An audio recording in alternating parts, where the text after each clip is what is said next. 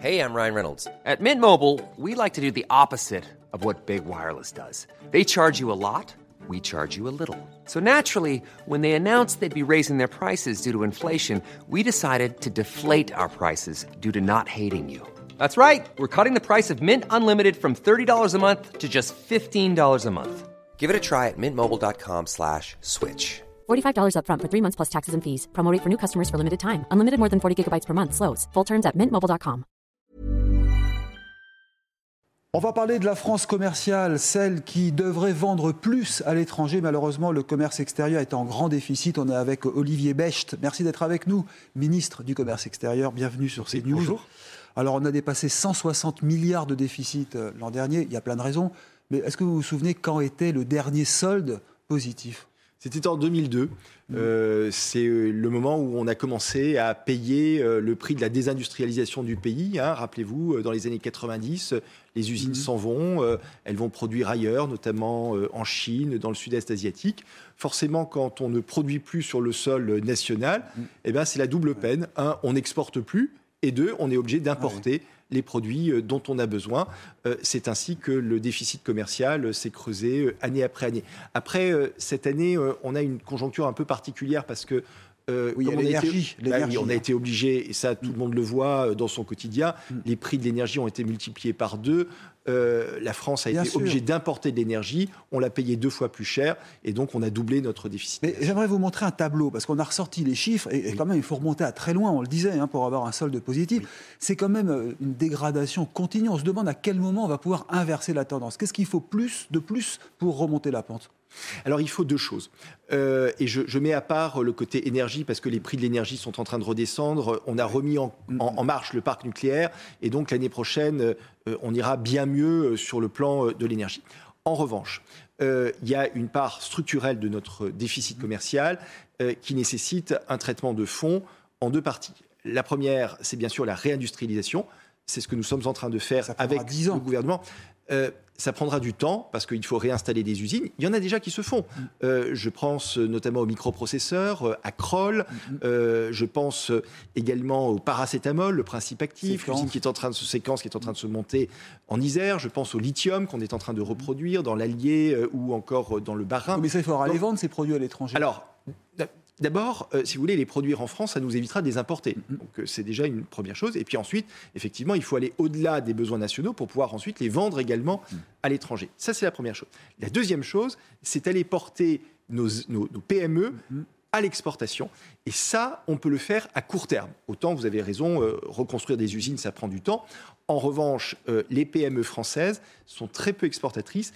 Et c'est pour ça que moi, je prends mon bâton de pèlerin, notamment pour aller en région, avec la Ça, Team on France. Export. On comprend. Mais est-ce qu'elles sont PME par la main. compétitives, ces entreprises? Elles sont compétitives, sont oui, bien sûr. Les entreprises françaises sont compétitives.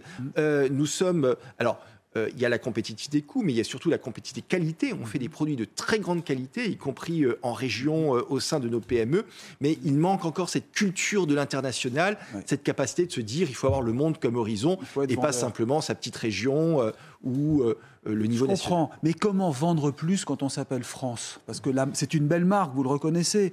Mais comment aujourd'hui gagner de l'argent en vendant nos produits? On parle toujours d'Airbus, mais c'est pas la plus grosse partie. On parle l'automobile Alors, pratiquement a décliné. non, Euh, on- Il reste plus que le luxe. Non, on a des champions. Si vous voulez, on a des champions de l'export. Vous avez cité Airbus, vous avez cité euh, le luxe, les cosmétiques. C'est plus l'automobile. les- Alors l'automobile, un peu moins, même si on a retrouvé nos, nos niveaux euh, de d'avant euh, Mhm. pandémie.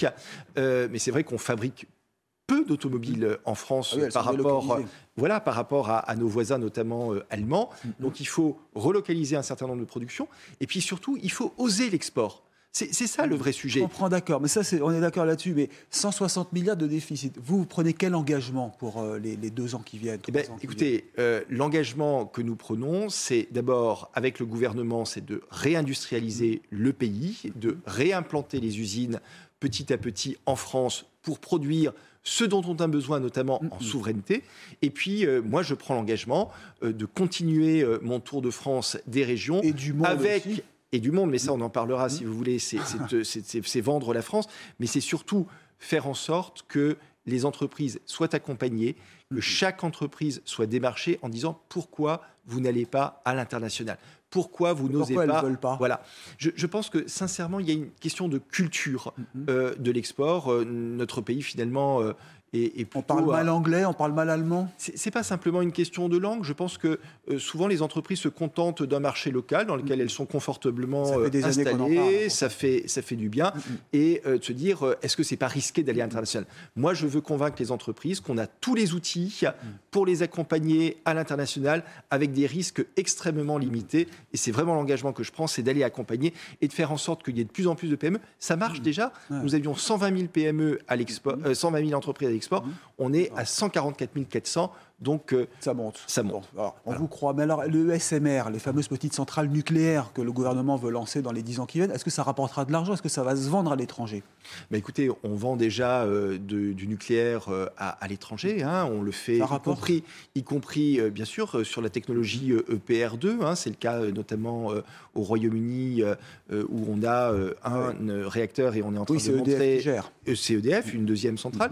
Et on a aujourd'hui de nombreux pays qui sont intéressés par notre technologie. Et donc, euh, oui, j'ai bon Il espoir. faut les que- vendre dès maintenant. ah ben, il faut les vendre dès maintenant. Et, et c'est ce que je fais euh, cette fois-ci à l'international. Quand je me déplace, j'ai fait une vingtaine de pays euh, dans les derniers mois et je recommence euh, voilà, une, une tournée à la fois en Afrique, en Asie Ouais. et en Océanie pour vendre la France, pour vendre la marque Ça. France, en emmenant avec moi les grandes entreprises, mais aussi, mais aussi les petites et les moyennes comprends. entreprises. Là, c'est le Olivier Becht commercial, c'est ça. Vous êtes euh, le bâton, avec le bâton de pèlerin. si vous voulez, c'est euh, un peu euh, ma mission. Mm, Euh, c'est d'aller vendre la France à l'étranger, qui a à la fois emmener nos petites et moyennes entreprises, nos grands groupes, acquérir des contrats, et puis dans l'autre sens, c'est vendre aussi la marque France pour les investissements à l'étranger.